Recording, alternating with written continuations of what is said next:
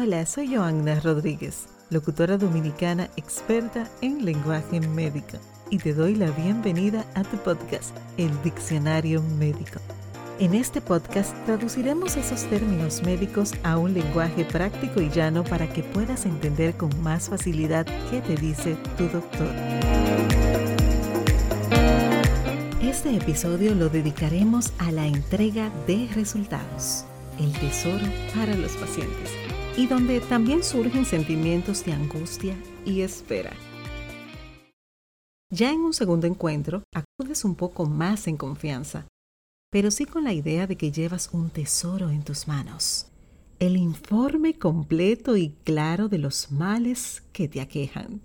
Y es tan importante esta información que desde que colocas el primer pie en el consultorio, tu saludo inicial es Doctor, aquí están los resultados.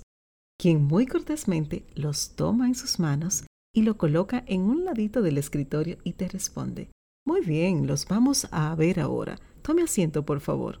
En ese mismo instante retorna la angustia. Tus sentidos se enfocan en solo ver tu tesoro ahí, en una esquina, y no presta atención a todo lo que tu médico te pregunta para dar seguimiento a tu padecer, y dentro de todo el monólogo que escuchas, solo le preguntas, ¿cómo salieron mis resultados? Olvidando que aún él no lo ha visto. ¿Y en verdad te has preguntado qué tan importantes son los estudios, imágenes y pruebas de laboratorios?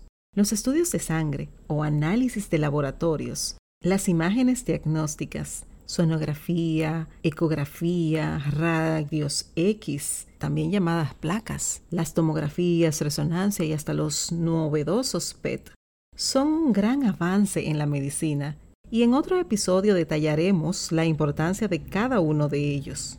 Estos avances han permitido especificar los diagnósticos, léase, dar el nombre al sospechoso y hacer conclusiones cada vez más específicas, pero si viste el episodio anterior de este podcast, recordarás que la base de un diagnóstico está en la historia clínica y el examen físico, o sea, preguntar, entrevistarte y tocar, examinarte. Y esto es de un 85 a un 95%. Toda esa tecnología avanzada permite identificar por una gota de sangre, en el caso de los laboratorios, los niveles de tu sangre, sus componentes, y no sirven de nada por sí solas. El ejemplo está que aún requieres de un especialista para saber cuáles análisis necesitas y cómo interpretarlas. De lo contrario, si hubiesen sido todo útil y suficiente, no necesitarías un especialista.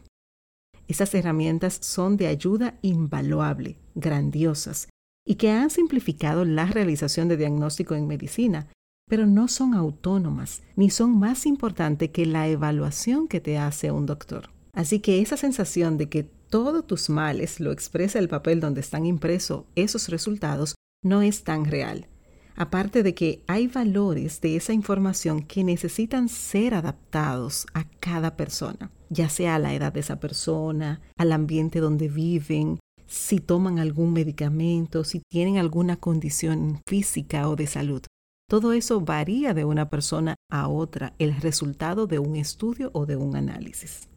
Aquí un punto muy, muy importante. Tus resultados no son una guía para ver los resultados del vecino. Eso nunca es así, por lo que acabamos de mencionar. Todo lo que pasa en un organismo, en tu cuerpo, en tus células, que son las partículas más pequeñas de tu cuerpo, son únicas y son independientes en cada persona. No sirve de nada comparar que mi glicemia o mi hemoglobina estaba dentro de estos rangos normales y como tú la tienes un poquito más bajita que yo, tú tienes problema. No, eso no funciona así.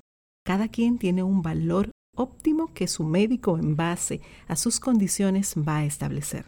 Y con esto te puede surgir también la siguiente interrogante, pero ¿pueden tener similitudes con otros? Pues sí, pueden compartir mecanismos iguales, pero no somos clones exactos los unos de los otros. En otras palabras, las funciones del organismo humano no son réplicas. Hay variabilidad, hay cambios. Y es por eso que es tan importante que el doctor vea los resultados luego de tener un conversatorio previo con cada paciente o con su acompañante. Y esto se hace para refrescar cuáles fueron los síntomas que inició esa condición, si esa condición ha mejorado o ha empeorado. Y es de suma importancia para una buena interpretación de los resultados saber cómo van esos síntomas. Si hay más personas en la casa o en tu entorno con la misma situación. Y no es que sea chisme, es una ubicación y comprendiendo tu contexto de salud para hacer una conclusión personalizada y enfocada en ti. Pero todo esto no lo sabes y por eso te crea una ansiedad enorme que tu médico no vea de una vez tus resultados. Y ya cuando al fin tu médico termina de conversarte, de preguntarte cosas y decide tomar en sus manos y verifica que esos resultados sean tu nombre correcto, la fecha correcta. Entonces procede a interpretarlo. Muchas veces nos pasan que por error los laboratorios nos entregan resultados antiguos. Entonces siempre es importante verificar que sean la fecha correcta y el nombre correcto. Y una vez interpretado, esto puede generar tres reacciones. La primera, que el resultado tenga alguna alteración y que necesite una medicación. Esto suele angustiarte un poco, pero al final aceptas que tienes algo, tomas la receta médica que te entregan, no necesariamente para cumplirla, pero sí sales con la satisfacción de que tienes algo y te dieron una recomendación. La segunda es que el resultado tenga una alteración, pero no concuerde con tus datos clínicos, o sea que quizás tú estés bien físicamente y solo se necesite una observación, dígase ir a la casa, mantener un ritmo de vida con algunas modificaciones, más hidratación, más descanso, más ejercicio, menos azúcar y si te sientes la molestia nuevamente, retornar con tu doctor y repetir los análisis o el estudio que quizás tenga algo que observar.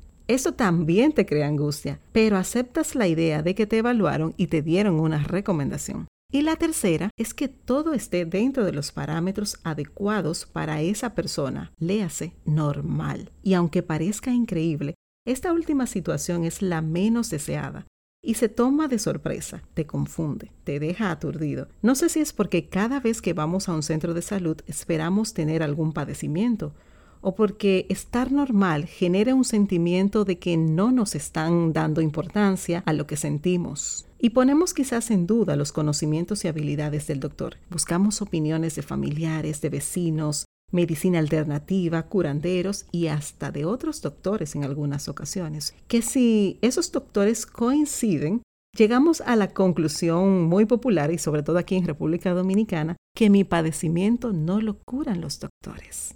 Y es importante aclarar que un resultado negativo o normal no quiere decir que no tengas nada.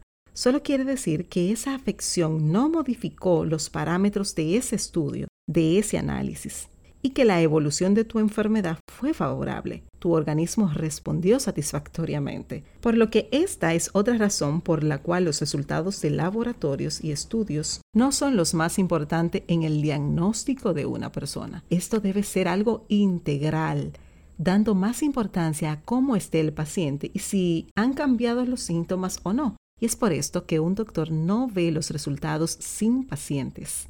Sea, traduciendo nuevamente, un resultado solo no significa nada. Un resultado con una historia clínica, con un examen físico, es la maravilla, es un complemento perfecto, es la luz.